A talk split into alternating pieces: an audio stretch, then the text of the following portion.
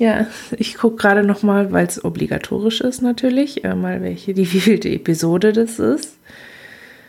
Weil, wo wären wir ohne unsere Tradition? Wir wären, wir werden immer orientiert in Zeit und Raum. Und wie ätzend wäre das denn?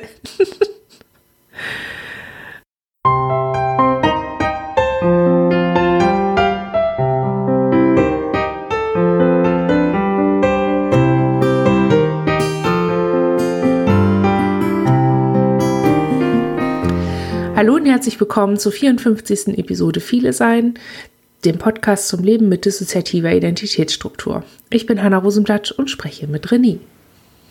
Hi, ja, auch von uns ein großes Willkommen. Ganz praktisch, Übergänge 2. Dieser Podcast ist der Anschlusspodcast zu unserem letzten. Wir wollen dem Thema noch ein Stück folgen. Beim letzten Mal ging es ja um Übergänge, um den Weg hin zu Übergängen und heute wollen wir eigentlich schauen, ja, ein bisschen uns mehr mit den Übergängen als solchen und den Entscheidungen, die man in der Zeit vielleicht trifft oder warum man diese trifft, beschäftigen. Ja, wir würden auch gerne ein bisschen drauf schauen, wie man Übergänge gut gestalten kann, so wie man sich diese schwierige Zeit ein bisschen einfacher machen kann oder was helfen könnte. Einsteigen möchten wir damit, dass wir nochmal so ein bisschen markieren, dass Übergänge so eine ja, Entscheidungszeit sind und entsprechend überfordern können. Was unsere traumatisierten Gehirne nämlich nicht so gerne haben, ist Stress. Und Stress gehört einfach zu Entscheidungsmomenten dazu. Egal, ob es um was Schönes geht oder ob es um was Schmerzhaftes geht. Und an der Stelle ist wichtig, ähm, so ein bisschen zu gucken, treffe ich gerade eine Entscheidung aus Überforderung heraus und wenn ja, könnte das eine Entscheidung sein, die traumareaktiv ist, die ich also treffe, um überfordernde Emotionen zu regulieren oder mein Stresserleben zu regulieren. Denn dann trifft man häufig Entscheidungen, von denen man denkt, dass man die sich gut durchdacht hat. Und das ist ja das Beste für alle. Wenn man dann aber mit weniger Stress auf diese Situation schaut, merkt man, okay, ich habe die Entscheidung eigentlich nur getroffen, um Kraft zu sparen oder um es mir leichter zu machen, ähm, die Situation auszuhalten. Das ist so was, ja, was traumatisierte Menschen ganz oft als Problem haben und was man in so einer Situation einfach ganz doll im Blick haben muss, weil das genau diese Dynamik ist, die die Übergänge oft sehr, sehr schwer macht. Wobei denkst du nicht, dass auch eine Entscheidung, die erstmal dazu dient, Kraft zu sparen, durchaus okay sein kann? Ja, sicher, wenn die, wenn der Grund der Entscheidung oder wenn das Thema dieser Entscheidung ist, Kraft zu sparen, ja. Aber wenn du ja eigentlich eine Entscheidung darüber treffen möchtest, wie du gut versorgt bist und wie du langfristig sicher bist zum Beispiel, das ist eine schwierige Entscheidung. Und da braucht man viel Kraft für. Und das Problem ist dann, wenn man dann sich entscheidet, ich weiß ich nicht, ich nehme jetzt das Erstbeste, um Kraft zu sparen, dann hat man vielleicht nicht die beste Entscheidung getroffen, sondern nur die in der Situation beste, aber nicht Langzeit. Das ist so ein bisschen wie billig einkaufen, weil man wenig Geld hat. Wer billig kauft, bezahlt zweimal und am Ende also mehr. Und das, da kann ich leider sagen, dass das im Leben auch so ist. Mit meinem bisschen Lebenserfahrung. Ihr habt ja mehr davon. Eigentlich müsstet ihr das uns aus Lebenserfahrung sagen. Wie? Wir haben mehr, wir haben mehr Lebenserfahrung? Ich weiß nicht. Ihr lebt ähm. schon länger. hm. Ich habe gerade überlegt, manchmal sind wir ja sehr bildlich und haben gerade, wir haben gerade so ein Bild im Kopf von so einem, ähm, Entscheidungen sind ja was Lineares erstmal, also meistens, also oft nicht ganz, aber ne, so per se sind sie eigentlich linear. Ähm, und das mit diesem Kraftsparen, wo ich dachte, okay, das kann vielleicht sehr zeitnah so ein Item auf so eine Linie sein, zu sagen, okay, das ist so erstmal, aber langfristig, das, wo du sagst, ne, langfristig sind Entscheidungen halt mehr als Kraftsparen. Ähm, hat das was mit Zielbestimmung zu tun für so eine Entscheidung? Letztlich schon, oder? Mhm. Ja. Es ist ja so ein bisschen die Frage, ich meine, was nützt dir eine gefällte Entscheidung, wenn du völlig erschöpft bist und fix und alle und dann nicht in der Lage, dieser Entscheidung zu folgen? Was so ein bisschen das Problem ist, gerade bei traumareaktiven Situationen, also bei dem, was einem als Entscheidung vorkommt, aber eigentlich eine Reaktion ist, dass man wieder in diesem Trauma-Ding ist aus Top oder Flop. Leben oder Tod. Das war das, worauf ich hinaus wollte, als wir diese ähm, ist eine Traumatherapie zu beenden, ist das eine existenzielle Situation. Das fühlt sich so an und das so zu fühlen ist absolut berechtigt, da brauchen wir gar nicht drüber reden. Aber als Ding im Leben ist es das absolut nicht. Also da ist Existenz einfach größer als Traumatherapie machen oder nicht, obwohl direkt beteiligt natürlich. Und da glaube ich, ist es einfach ganz wichtig, von Anfang an immer zu schauen, was brauche ich, um eine Entscheidung zu fällen. Und wenn ich Kraft brauche, wie kann ich mir darin einrichten, dass ich mich überhaupt erstmal regulieren kann. Das gehört dann auch zu, was brauche ich, um eine Entscheidung zu treffen. Und das, der nächste Schritt ist aber auch, was brauche ich, um mit der Entscheidung zu leben. Auch da kann ja eine Rolle spielen, Kraftsammelphasen einzubauen oder freizuhalten oder sich entsprechend zu entscheiden für bestimmte Dinge oder auch gegen bestimmte Dinge. Woran würdest du für dich merken oder festmachen, dass die Entscheidung oder das, was du da gerade für dich bewegst, traumareaktiv ist oder traumabasierend? Es gibt keine Liste dafür, aber ich glaube, ich habe schon Doch. sowas im Punkt im Kopf. Genau, gibt so Punkte, wo du sagst, okay, und die, da sollte man dann halt noch mal mehr hingucken. Also ich hatte einen Text geschrieben, der heißt Traumabasierte Entscheidungen erkennen und was helfen könnte. Und darin habe ich so einige Merkmale festgehalten, woran man das erkennen kann, dass man eine traumabasierte Entscheidung trifft. Und zwar ist es immer, wenn es größer ist, als es eigentlich ist, also dieses Top- oder Flop-Ding. Und wenn der Gedanke sehr absolut ist oder wenn man auf einmal dann denkt, man trifft eine Entscheidung für immer und immer und immer. Oder was auch so ein Merkmal ist, ist, wenn man so ganz uralte Überzeugungen oder auch Traumawahrheiten bestätigt mit seiner Entscheidung. Dann daran kann man es ganz gut erkennen. Also ja, ein Beispiel ist halt unsere Therapiesituation, wenn ich dann merke, wie schwierig das ist, neue Therapeutinnen zu suchen, weil innen drin alles davon überzeugt ist, dass alle Therapeuten sowieso Arschlöcher sind und dass man es sowieso vergessen kann, weil die einem sowieso, weil die sich selbst immer am nächsten stehen. Hm, hm, hm. Also dann merke ich schon, okay, ähm, ich befasse mich hier gerade damit, eine Therapeutin für mich zu suchen, weil ich ja eine bestimmte Idee habe. Gleichzeitig habe ich aber in mir die Annahme, dass Therapeutinnen mir gar nicht helfen wollen, sondern irgendwie immer nur so ihr Ding machen und ich mich dafür dumm, wie ich bin, so bereithalte, ne? also mich dafür hergebe, so ungefähr. Dann habe ich da einen Konflikt und ich merke, dass dieser Konflikt mich stresst. Und aus diesem Stress heraus bin ich dann natürlich versucht, schnell eine Entscheidung zu treffen, um diesem Stress zu entgehen. Und das ist die Falle.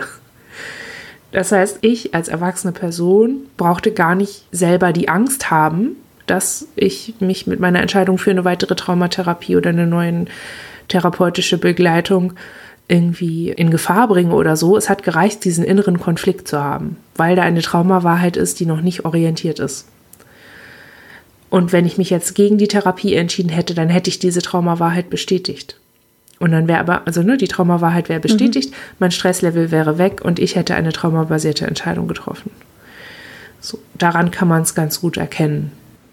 Wir überlegen gerade, ob wir es merken würden oder ne, woran wir es vielleicht merken würden für uns. Ich glaube, bei uns wäre es, glaube ich, ein Moment, wo wir Aspekte, die mit der Entscheidung in, irgendeiner Form zusammenhängen, im Außen nicht mehr ausbreiten können. Also wo wir uns, glaube ich, nur noch in uns selbst in so einem Konflikt oder wir haben gerade gedacht, in so einem inneren Gejagtsein fühlen und so ein Fluchtding eigentlich haben oder dem irgendwie, ne, da irgendwie rauskommen und dann mhm. Entscheidungen mhm. treffen. Ähm, und im Außen eigentlich keinen wirklichen Austausch mehr dazu suchen kann. Mhm, mhm. Mhm. Ja. Es gibt Situationen, über die wir ja im letzten Podcast gesprochen haben, dass sich in so einem therapeutischen Setting anbahnt, dass man so einen Übergang hat, dass der entsteht. Und das kann vieles bedeuten. Das kann der Übergang dazu sein, nicht mehr miteinander zu arbeiten. Es kann aber auch sowas sein, dass man in so einer Übergangssituation ist, weil man sich selbst verändert durch die Therapie. Mhm. Und in der Frage, wie man diese Übergänge gestaltet, ist es, glaube ich, auch wichtig, sich für diese Übergänge zu entscheiden. Also auch für diese Art des Kontakts oder für diese Form, die man dann miteinander findet in der Situation. Wer mit etwas mehr Therapieerfahrung kennt es nicht, dass man in einer Situation ist, in der beide Seiten wissen, so wie es jetzt ist, geht es nicht weiter, wir kommen nicht vorwärts, aber keiner möchte es aussprechen, weil dieses Aussprechen ja bedeutet, dass sich Dinge verändert haben und man sich dann auf was Neues einlassen muss, eben erstmal auf den Übergang. Und für uns hat sich da herauskristallisiert, dass es triggert, ganz klar, und ja, dass es um die Bindung geht. Es natürlich triggert an chaotisch oder unsicher gebundene, gebundene Situationen. Wir merken jetzt bei uns zum Beispiel, dass wir viel in Frage stellen auf einmal, das ganz lange klar war und das ist jetzt so in Frage gestellt und zwar nicht aus einem persönlichen Misstrauen, sondern einfach aus einer Unsicherheit heraus. Denn Übergänge bedeuten ja auch eine neue Grundsituation. Also die Basis, auf der man gemeinsam steht, ist verändert. Und ich glaube, es ist wichtig, sie zu benennen. Mhm. Jetzt spiele ich den Ball mal an euch weiter, die ihr ja lange in so einer Situation wart, in der das nicht angesprochen wurde. Mhm. Das, der eine Punkt ist, dass wir es heute tatsächlich anders damit umgehen würden, als wir es damals getan haben und dass das wirklich auch daran liegt, dass wir heute damit anders umgehen könnten. Ich glaube, Bindung ist auf jeden Fall das eine, klar, das spielt eine Rolle. Und das andere ist für uns aber auch die Möglichkeit, dass das überhaupt sprechbar wird. Und da gehören zwei für uns dazu. Ne? Also heute sehen wir, wir würden anders Dinge anders ansprechen und würden das auch anders einfordern, dass die besprochen werden. Ähm, damals waren wir, fühlten wir uns unglaublich angewiesen darauf zu gucken, was macht mein Gegenüber und uns dem immer wieder anzupassen und versuchen da irgendeine Lösung zu finden, die quasi sich daran orientiert, was das Gegenüber macht. Das per se ist, glaube ich, schon die Falle schlechthin. Mhm. Mhm. Ähm, und grundsätzlich denken wir schon, dass jede Art von Kommunikation und Kontakt ein Miteinander ist und dass da Abhängigkeiten bestehen, die ja nicht per se schlecht sein müssen. So. Ähm, dass sie halt nur sehr ungut werden, wenn sie so ein Gefälle haben, wie wir das ähm, zum Beispiel da erlebt haben. Und indem wir uns einfach auch nicht frei bewegen konnten, weil ne, es ist Anpassung, es ist eine unglaubliche Verunsicherung, auf die es aber keine adäquate Reaktion gibt. Ähm, und das hat auch mit Bindung zu tun, aber ich finde halt nicht nur. Oder vielleicht, weiß ich gar nicht, ist das auch alles Bindung? Ich finde es gerade schwierig, weil wir tatsächlich heute das anders sehen würden oder einen anderen Blick darauf hätten. Damals hatten wir zum Beispiel nicht das Gefühl, dass wir eine Entscheidungsfreiheit haben. Also, dass mhm. wir uns wirklich für, weil jetzt die Veränderung kommt, das war klar. Und wir haben eigentlich nur noch um die Form, die das haben wird, letztlich gekämpft oder, ne? Klar, ich meine, es war ja schon ausgesprochen, dass es diese Veränderung geben wird. Nur für uns war es auch eine einseitige Veränderung, weil es eine, Ver eine Ansage war von der einen Seite an uns. Mhm. Ich meine, es gab die Aufforderung und es gab schon bei uns auch den Wunsch, eine andere Therapeutin oder eine andere therapeutische Begleitung zu finden. Ähm, bei uns aber viel aus Not heraus. Also aus diesem, ne, wir, wir kriegen das hier an, in, in dem Rahmen auch gar nicht geklärt. Wir brauchen erstmal jemanden, der mit uns diese Ablösung, der die letztlich auch ein Stück begleitet, was ja mhm. schon ja schwierig ist, weil eigentlich wäre es gut gewesen, das ähm, in dem bestehenden Kontakt klären zu können und mhm. ausreichend klären zu können. Mhm. Ich glaube, es war an sich ganz gesund von uns, ne, auch irgendwann zu entscheiden, wir können das hier nicht klären. Wir können nur versuchen, wegzugehen und das mitzunehmen und das irgendwie so zu verpacken, dass wir es an anderer Stelle entweder nochmal angucken können oder halt irgendwie mitverarbeiten können in diesem Weitergehen.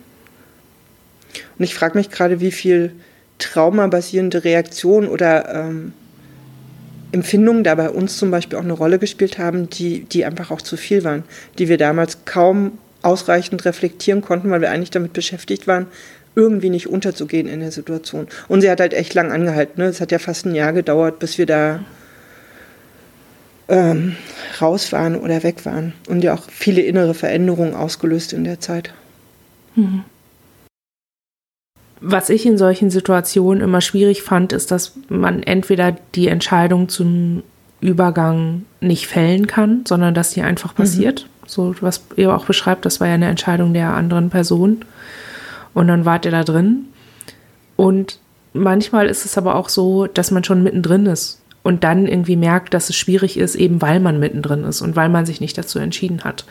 Das ist für uns immer so was, Entscheidungen, die noch offen sind und die wir nicht getroffen haben, lösen starke Überforderungsgefühle aus, weil wir so nicht planen können. Und wenn wir nicht planen können, können wir uns nicht ordnen und strukturieren und erleben so eine ganz grundlegende Unsicherheit, die zum einen triggert wie Sau.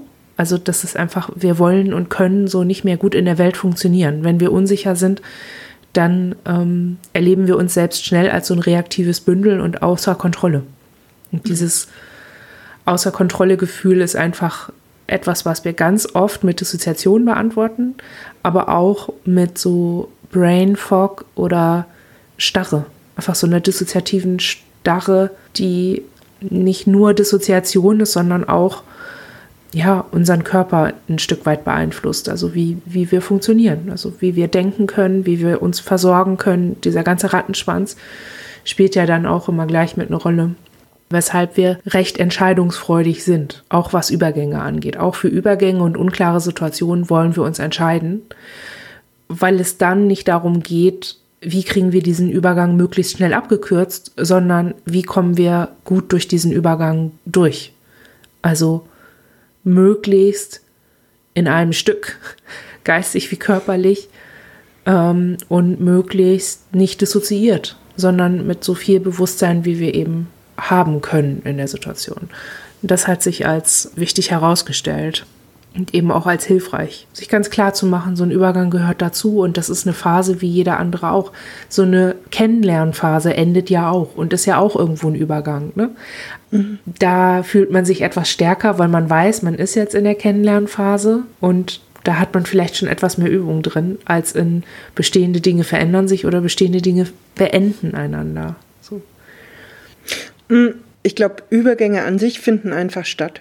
Also die ergeben sich, die sind ja auch total sinnvoll, wenn sie denn anzeigen, ne, dass eine Phase oder eine bestimmte, bestimmte Form sich verändert, weil die Veränderung als solche, zum Beispiel durch eine Therapie, eigentlich Übergänge und Veränderungen mit sich bringen sollte. So. Und ich dachte gerade nochmal, dass, weil auch das, was du beschreibst, ist ja so ein Gefälle einfach auch. Das kommt von einer Seite oder es ist plötzlich da und es gibt dann erstmal hauptsächlich als Option die Reaktion. Und ich glaube, was helfen würde, wäre, wenn eine beteiligte Person anzeigt, sie empfindet da einen Übergang für sich und eine Veränderung und dich aber mitnehmen will. Also es erstmal nur thematisiert und nicht einfach nur in den Raum stellt und nur noch eine Reaktion möglich ist. Weißt du, wie ich meine? Aber gibt es da eine Chance, das zu machen? Ich glaube, ich hätte trotzdem Angst auch wenn es einfach nur so im Raum steht. Ich glaube, es gibt da keine, zumindest für mein traumatisiertes Gehirn, das ja speziell darauf ausgerichtet ist, die kleinste Gefahr mhm. als besonders dramatisch einzuordnen. Ich glaube nicht, dass ich da so schnell klar käme mit, okay, das steht hier nur im Raum. Also ich bräuchte nee, mehr nicht. als einfach nur so ein, hier übrigens, ich stelle fest, wir haben einen Übergang oder wir sind in einer, hier verändert sich was, äh, lass da mal drüber reden. Da, da werden wir schon auf jeden ja, klar. Fall mit drin. Das schon, aber was ist uns, was wir gemerkt haben, was wir damals gemerkt haben, was wir aber heute merken, weil wir heute versuchen wir für uns auch Veränderungen und Übergänge auffindbarer zu machen und wir versuchen die tatsächlich auch mehr zu kommunizieren. Für uns hätte es die Möglichkeit gegeben, etwas zu überprüfen, was wir vielleicht sowieso schon wahrnehmen. Mhm. Weißt du?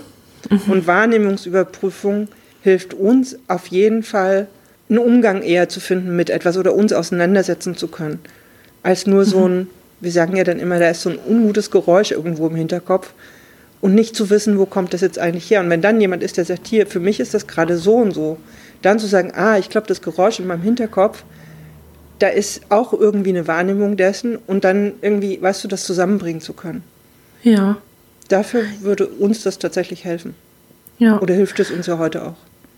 Ja, ich glaube, das ist auch was, was uns hilft aber wir machen das nicht so aus dem Blauen heraus. Auch das haben wir bei uns eigentlich ein, so strukturell eingebaut in unserer Begleitung, nämlich in diesen reflektiven Gesprächen darüber, was haben wir geschafft, sind wir noch on track, was wollen wir noch schaffen. Das haben wir ja regelmäßig. Das haben wir nicht nur zu ähm, Kassenfinanzierungsanträgen, sondern immer, mhm. wenn Anlass besteht oder auch Unzufriedenheit, also wenn wir das Gefühl haben, wir kommen nicht weiter oder bestimmte Probleme lösen sich irgendwie einfach nicht, dann sagen wir das und nutzen das als Gelegenheit, insgesamt zu sprechen, wo wir gerade sind. Ich glaube, das ist irgendwie was, was viele Menschen in ihrer Therapie immer nur machen, wenn es um die Kassenfinanzierung geht, also wenn der nächste Antrag gestellt werden muss.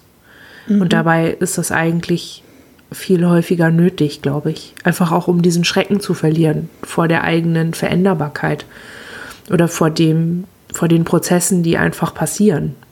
So, wenn man regelmäßig drüber spricht, dann ist es nicht mehr eine Veränderung, sondern dann ist es, ah ja, und hier hat sich da was getan und da hat sich was getan. Das ist, glaube ich, was, was konstruktiv wirken kann. Mhm. Dem ja auch entgegenstünde, dass es nichts verändern würde. Mhm. Ja, und es gibt ja. Raum, dann festzustellen, Dinge haben sich nicht verändert. Und dann ist es vielleicht auch nicht mehr so schockierend, wenn man irgendwie dann ein paar Mal drüber gesprochen hat und festgestellt hat, es hat sich nichts verändert. Äh, vielleicht ist unser Arbeitsverhältnis hier nicht so produktiv, wie wir uns das gewünscht haben, dann, dass man sich trennen muss. Also dann verliert das auch so ein bisschen Schrecken, weil einem die Grundlage dafür klarer ist und man sie sich nicht erst in so einer Situation von Überforderung und Angst und Trigger, Trigger, Trigger auseinanderklamüsern muss. Ja, ich meine, das hat dann letztlich, glaube ich, eh viel mit, den, mit der Form des Miteinanderarbeitens zu tun. Also, mhm. weil alles, was du jetzt gerade erzählst, hat ja was mit, hm, blöder Satz, aber was mit miteinander auf Augenhöhe agieren, ne? Also, mhm. ja, ich weiß es, ja, aber ich glaube, wir wissen alle, was ich meine. Mhm. Ähm, auch wenn das so ein abgelatschter Begriff ist, aber ähm, und das ist ja schon, das würde ja schon viel ausmachen, wenn das möglichst viel Raum hat und möglichst oft so sein darf. Eigentlich sollte es immer so sein, aber ähm, das ist natürlich auch super anstrengend. Ja, in solchen Situationen zeigt sich einfach, wofür das nötig ist. Ne? Wir hatten in unserer mhm. Red Flags in der Psychotherapie-Episode auch schon sowas, was einfach aufzeigt, wie wichtig das ist, dass einen Therapeuten nicht nur mögen und einen gerne behandeln wollen, sondern dass auch einfach sehr klar ist, dass man in eine Arbeitspartnerinnenschaft geht. Mhm.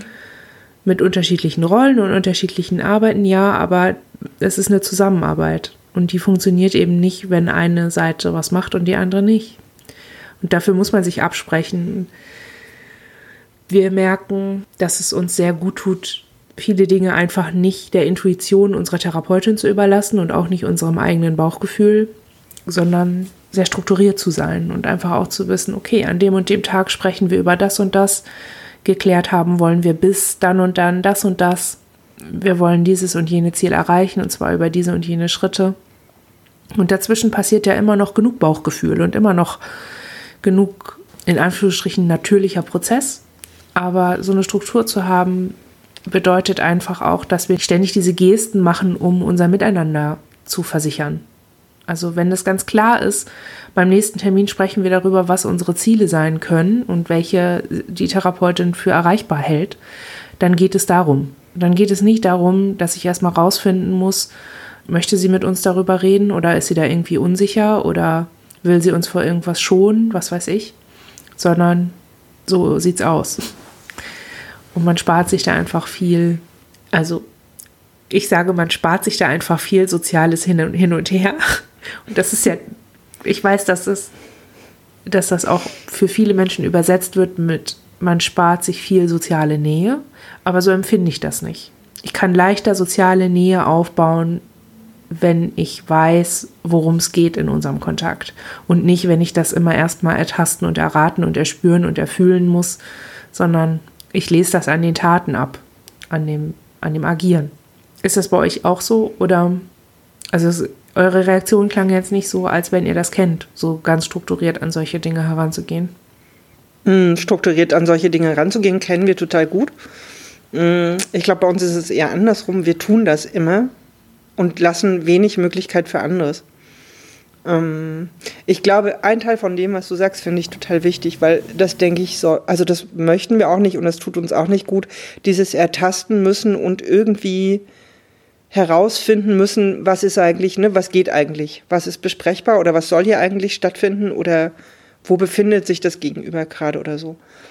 Mm, ich glaube, wir haben uns nur nicht nur in der Therapie, sondern grundsätzlich sehr zu eigen gemacht, eine sehr klare Struktur zu haben, weil das macht uns sicher. Ne? A, B und C, wir wissen genau, wo wir hinwollen, wir wissen, was wir besprechen wollen und es gibt ganz viele Sachen, die schließen wir einfach aus, weil wir das wie weil wir unsere Unsicherheit in diesen Kontexten oder in so einem Kontakt darüber begleichen, dass wir Dinge einfach ausschließen oder gar nicht entwickeln als Bedürfnis. So.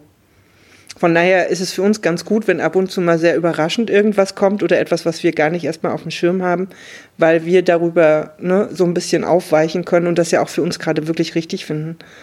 Also wir brauchen jetzt auch niemanden, der aus dem Busch springt und Hallo, hier bin ich ruft, aber wir haben da was zu lernen, so. Und von unserer Struktur allmählich, wir wollen die halt gerne ein bisschen mehr loslassen können, um uns besser einlassen zu können. So. Das heißt, die, die trennt euch eher, eure innere Struktur. Ja. Okay. Ja. Und trotzdem sitzen wir schon auch immer mal da und machen uns entweder mal für einzelne Termine oder auch einfach für, für die nächste Zeit oder für bestimmte Dinge auch mal eine Struktur oder überlegen uns, ne, wo wollen wir hin oder was ist für uns gerade dran oder wie können wir da hingehen oder auch eben mal, was, warum geht das eigentlich gerade nicht. Ähm, ja. Und schreibt ihr das dann einfach auf? Weil das ist ja auch ein wichtiger Punkt, ne? Wie, wie kommt man eigentlich dahin zu merken, was man will? Mhm. Oder wo man hin will? Wo soll einen der Übergang hinführen? Wie macht ihr das? Mhm. Einerseits aufschreiben, also Listen, in dem Fall tatsächlich Listen. Punkte einfach runterschreiben und vielleicht auch irgendwo hinlegen und immer wieder weiterschreiben, ohne das jetzt dazwischen nochmal zu lesen sondern so lange immer wieder was hinzufügen, solange noch irgendwas kommt von innen, von uns, von, ne? Was wir aber manchmal auch, wir sind halt unglaublich bildlich. Wir stellen uns dann wirklich eine Landschaft vor, versuchen uns selber in dieser Landschaft zu verorten und versuchen die Beteiligten quasi in diese Landschaft zu stellen und zu gucken, in welche Richtung geht das eigentlich. Das ist relativ mehrdimensional in unserem Kopf jedenfalls und hilft uns manchmal ähm, den Blick wieder zu heben.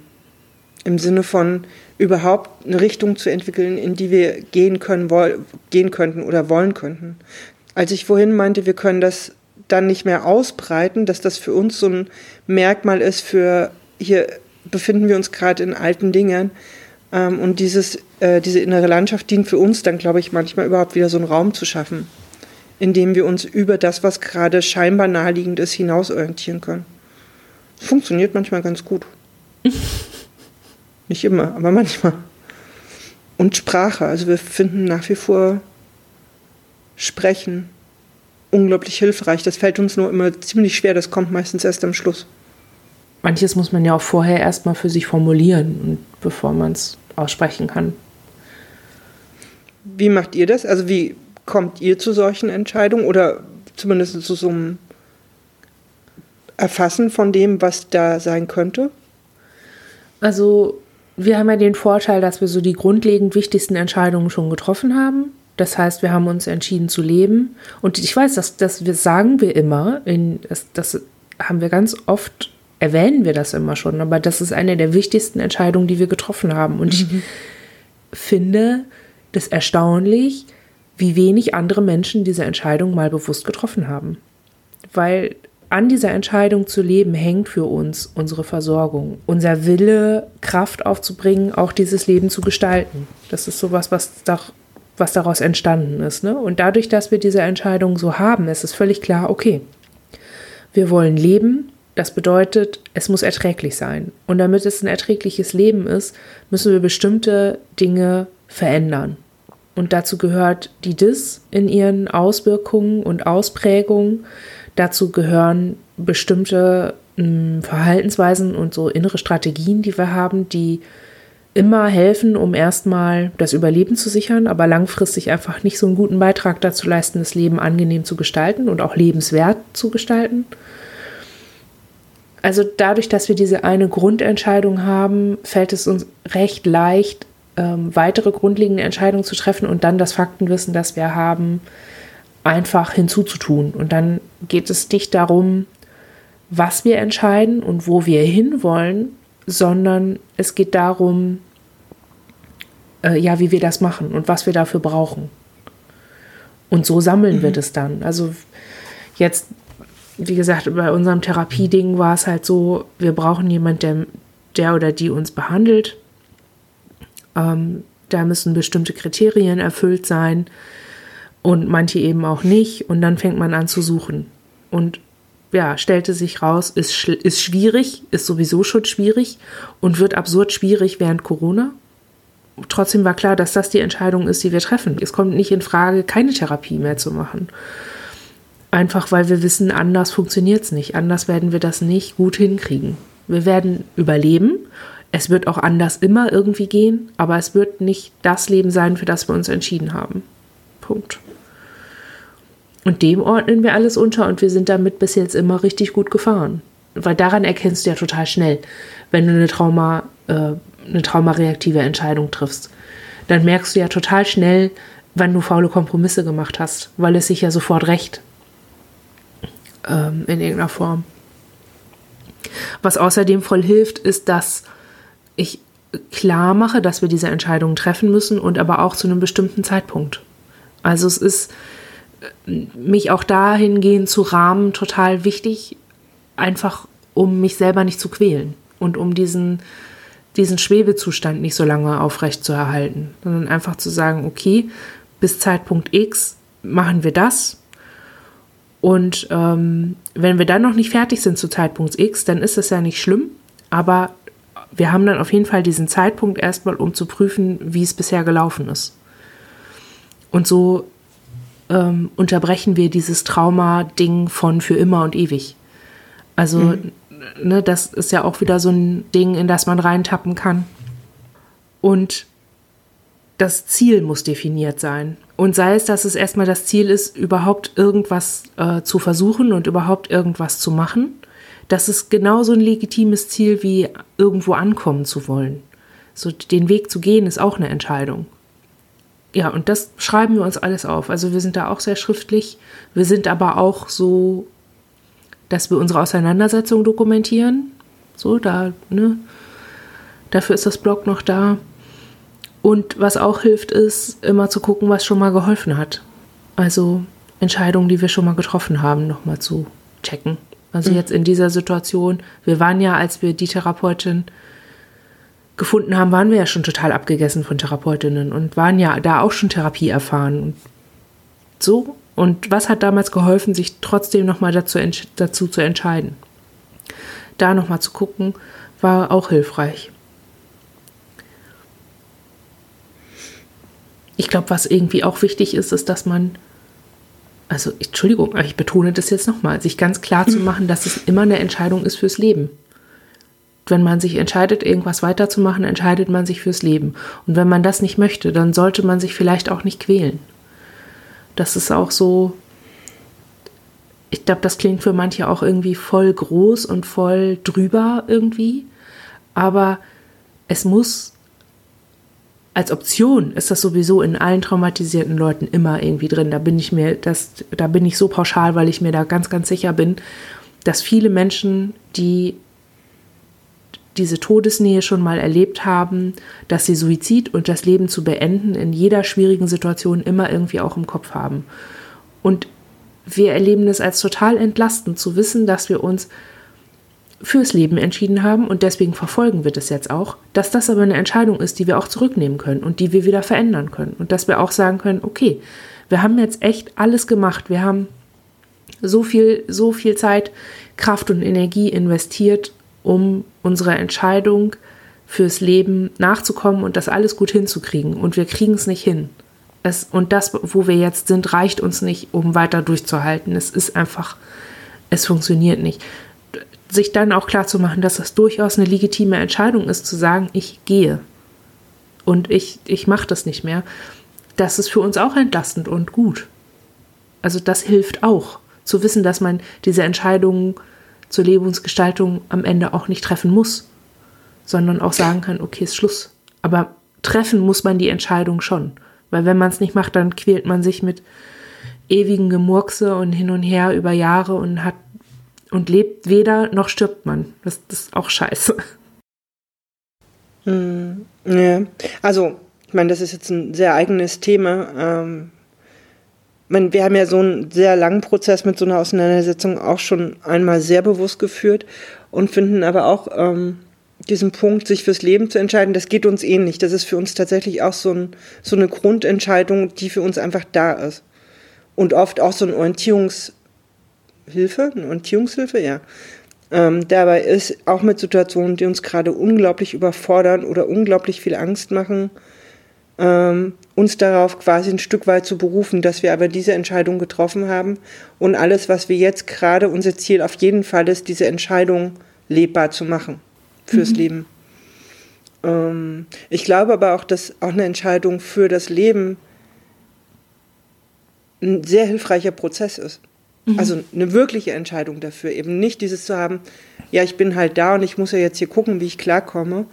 ähm, ja, ähm, mein damals das, ne, ich glaube, das war eine sehr, ich, also gut, für uns war das irgendwie, wir haben das Außen wenig wahrgenommen. Wir wissen aber, dass das im Außen Menschen, die das mitbekommen haben, durchaus auch erschreckt hat, zu merken, dass wir uns 14 Tage lang wirklich mit diesem Thema auseinandersetzen und völlig autark von irgendeinem Außen für uns dann eine Entscheidung treffen. Ähm, uns selber hat das aber in den Jahren danach immer, immer wieder getragen mhm. und sehr geholfen, uns auf diesen Prozess ähm, auch innerlich berufen zu können oder da auch immer wieder nochmal hingehen zu können. Das ist, glaube ich, das, was du gerade auch meintest. Ähm, und wir setzen uns dann oft auch an diesen Ort, wo wir diesen Prozess geführt haben. Mhm. Und merken dann, okay, und jetzt sind wir nochmal an diesem Punkt und wir können zum Beispiel auch abwägen, ist das wirklich gerade der Prozess oder ist das, was im Außen sich so anfühlt, so bedrohlich anfühlt, dass wir irgendwie unsere eigene Entscheidung in Frage stellen, ist die bedrohlich, ne? also das daran auch wieder so ein bisschen in so ein eigenes, in so einen eigenen Maßstab zu bringen. Mhm. Weil ich glaube, das ist ja so dieses andere, dass ähm, wir sprechen von, den, von Entscheidungen, von Übergängen, gerade jetzt aktuell ja eben auch an Therapiekontexte gebunden, die unglaublich existenziell sind und gleichzeitig eben auch nicht. Mhm.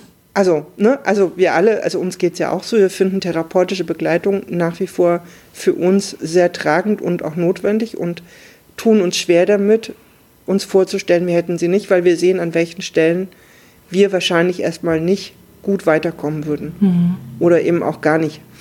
Ähm, klar hat das dadurch was sehr Existenzielles und wenn das plötzlich in Frage steht ähm, und trotzdem auch zu wissen, also dagegen zu stellen, auch ohne Therapie haben wir eine Entscheidung fürs Leben und da gibt es was, ne, was lebenswert ist. Also, weißt du, was ich meine? Es ist so ein mhm. bisschen schwierig, weil es sich wie so ein Kreislauf anfühlt. Aber wir denken, nee, es muss irgendwie, es tut therapeutischen Verhältnissen gut, da auch so weit rausgehen zu können, dass man sagt, und wenn es diese eine Person gerade nicht fortsetzt, ist es eben nicht, dass es mich existenziell tatsächlich bedroht.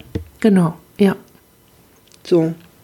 Ich glaube, das hat, ähm, das ist jetzt in der Therapie, aber ich glaube, das hat in vielen zwischenmenschlichen Kontexten, ähm, ist das ganz gut, die die, die, das, was aktuell gerade passiert und wie es sich anfühlt, da auch mal rauszunehmen und zu sagen, okay, und wenn diese eine Person, warum auch immer gerade nicht weiter da ist, was bedeutet das wirklich?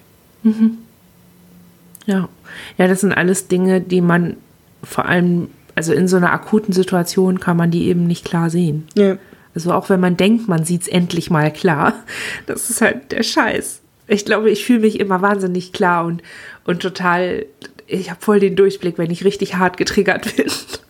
Dann komme ich mir immer vor, als, als wüsste ich auf jeden Fall, wie es war, also wie es wirklich ist. Und weiß ich nicht, zwei Stunden später oder ein paar Tage später ist das, merke ich erstmal, in was für einem Film ich da eigentlich war. Und nicht im Sinne von, ich habe voll den Bezug zur Realität verloren, sondern ich habe einfach durch eine Brille geguckt, die eine Wahrheit gezeigt hat nicht eine bessere, eine schlechtere, sondern einfach eine innere oder traumabedingte mhm. Wahrheit aus dieser Situation. Und die auch total okay ist. Und es ist auch okay, dass die da ist. Ja, du kannst ja eh nichts dagegen machen. Die ist ja da. Ne? Ja, im besten Fall schaffst du es selber und ich glaube, es ist so ein Moment, wo wir eher empfindlich reagieren würden, wenn jemand anders kommt und sagt, naja, die Wahrheit, die du jetzt gerade aber hier irgendwie, ne, ja. Das ist dann ja wohl deine Traumawahrheit. Ich glaube, oh, da müssten ja. wir sehr gucken, wer uns sowas sagt. Ja. Ähm, da gäbe es jetzt nicht so viele, aber irgendwie, ja. Man kann ja die Wahrheiten, mit denen man umgeht, immer erfragen im Sinne von, äh, aus, was ist deine Perspektive gerade? Also ich finde es hilfreich, wenn ich gefragt werde, sieht das die erwachsene Hanna so oder sieht es die jugendliche Hanna so oder die Hanna, die schon ewig Jahre Therapie hat oder so. Ähm, weil ich dann gezwungen bin, die Grundlage meiner Perspektive nochmal anzuschauen. Aber auch das darf nur meine Therapeutin, glaube ich, und der Begleitermensch. Bei allen anderen Menschen würde ich das übergriffig finden. So. Mhm. Ähm, jetzt haben wir natürlich die ganze Zeit über schwierige Übergänge geredet. Mir ist aber gerade noch eingefallen, dass es ja nicht weniger problematisch ist, wenn man in einem guten Übergang ist. also, ähm, wir äh, passend sind wir gerade in so einem positiven Übergang. Also, unsere Therapeutin hat uns angeboten, mit uns zu arbeiten. Also, die, von der wir dachten, dass sie nicht mehr mit uns arbeitet. Von der haben wir ein Angebot bekommen, anders weiter miteinander zu arbeiten. Und in dem Gespräch selber war ich schon total verdisst, weil wir, also es war alles verdisst, ne? Also wir waren schon ewig nicht mehr in Bielefeld und überhaupt draußen. Wir haben diesen, diesen Radius von 25 Kilometer um unser Haus nur zum Einkaufen verlassen. Also das war einfach schon total krass. Und dann gehen wir in dieses Gespräch und sie macht dieses Angebot und macht damit ja nicht nur das Angebot über unsere Beziehung neu zu sprechen und auch über unsere Arbeitsbeziehung neu zu sprechen, sondern verdammt, sie macht uns ein Angebot, diesen Übergang selber zu gestalten und auch diesen Übergang ähm, dieser Beziehung mitzugestalten und irgendwie so mit dabei zu sein. Also sie, sie geht damit ja in so einen Prozess des gegenseitigen Verstehens. Was ist schiefgegangen? Was muss anders laufen? Was wünschen wir uns anders? Was wünscht sie sich anders? Was brauchen wir jeweils anders? Was fehlt, was muss anders sein. So.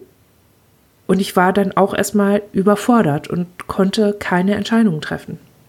Und bin auch jetzt noch in einem Entscheidungsprozess. Also ich habe noch nicht gesagt, ja klar, mit fliegenden Fahnen gehe ich jetzt in dieses Verhältnis, von dem ich dachte, dass es beendet ist. Und bin ganz unkritisch und freue mich, dass ähm, ich sie nicht verliere. Aber es ist für uns eine so neue Erfahrung in so einem Kontakt, dass wir das als Übergang empfinden. Ja, vielleicht in so eine Möglichkeit der Selbstbestimmung, die wir schon immer hatten, aber die wir auf jeden Fall jetzt gerade ganz bewusst spüren und so, als wäre das das erste Mal. Auch nicht so einfach.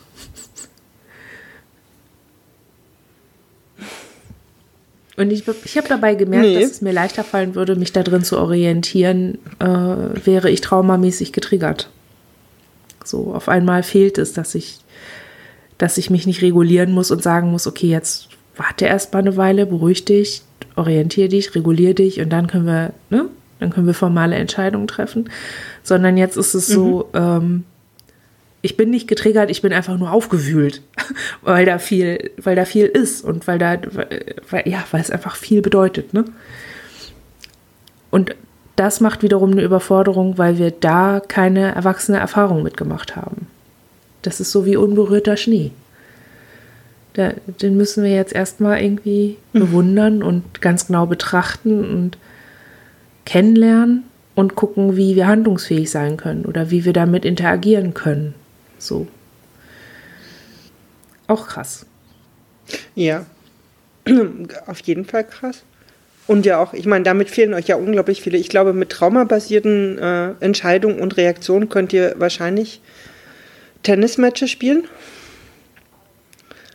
Ähm, aber das ist ja auch was, da gibt es ja kaum Vorlagen. Also wir hören jetzt bei ja, euch, da gibt es eigentlich gar keine Vorlage für. So. Also schon so ein bisschen, ne? Das ist nicht so, dass wir nicht schon auch schon mal auf TherapeutInnen reingefallen sind, die uns gesagt haben, äh, ja, nee, du hast dich geirrt, also das hat sie jetzt nicht gemacht, aber so, ja, ja, nee, es ist nicht so, wie du dachtest, ähm, ne, komm mal ran und dann wird es noch schlimmer, so ist es nicht. Also die Erfahrung haben wir auch schon gemacht. Aber sie ist nicht der Typ dafür. Sie wird da viel drüber nachgedacht haben. So. Und ich finde so geil, dass wir halt so, ich bin halt total unsicher, ob das wirklich so ist, obwohl ich weiß, dass das so ist. Aber die Unsicherheit ist halt trotzdem da. Und also ich finde es irgendwie so geil, dass ich an mir gerade beobachten kann, ähm, wie das Traumaprogramm durchläuft, gleichzeitig aber nicht dieses getriggert sein. Da trägt die Bindung zu ihr richtig, also trägt da richtig viel. Ich glaube, bei einer Therapeutin, die mit der ich ein Jahr gearbeitet hätte, mhm. die könnte das nicht mit mir machen. Da wären wir, glaube ich, weg, um auch was zu sagen. Also um auszudrücken, dass das nicht in Ordnung war und so nicht geht. Dass das so ist, das müssen wir ihr nicht sagen. Das hat sie selber auch gesagt. Ich glaube, wir machen in diesem Kontakt da gerade so einen Übergang durch, auch wirklich ernst genommen zu werden. Ja. Und mit allen Überforderungen, die das als Konsequenz hat. Also, saßen da im Gespräch und sie hat gesagt, dass, dass sie Dinge zu verantworten hat, die nicht gut gelaufen sind. Also sie hat, und weißt du, das hat mir noch nie jemand gesagt. Immer wenn irgendwas in einem therapeutischen Miteinander schief lief, dann war das meine Schuld, ganz klar. Da hat nie jemand gesagt, ja, also da hätte ich vielleicht auch mal was anders machen können oder dass das so passiert ist, war meine Verantwortung. Das, noch nie. Das ist, ja, da musst du auch erstmal drauf klarkommen. Und wie kommen wir da jetzt drauf klar? Wir schreiben darüber, wir denken darüber nach, wir äh, reflektieren uns kritisch, gucken auch, was wir erwarten und wir sind natürlich ähm, sehr transparent damit. Also wir sagen ihr, dass wir unsicher sind und wir haken auch nach. So. Und ich habe das Gefühl, dass das eine ganz gute Strategie ist, das auch nicht zu verstecken oder irgendwie einfach nur so hinzunehmen. Ja. Antwortet sie denn darauf? Ja. Ja. Und ich finde, das ist es dann auch. Weißt du, also das ist ja das, wo ich vorhin meinte, so ein äh, Miteinander auf Augenhöhe, das da findet eine Kommunikation und ein gemeinsames Miteinander umgehen statt. Ja. Haben wir an alles gedacht? Ich finde das unglaublich rund. Also ich mag dem auch gar nicht wirklich was hinzufügen. Gut, das geht mir auch so. Dann. Tschüss. Tschüss.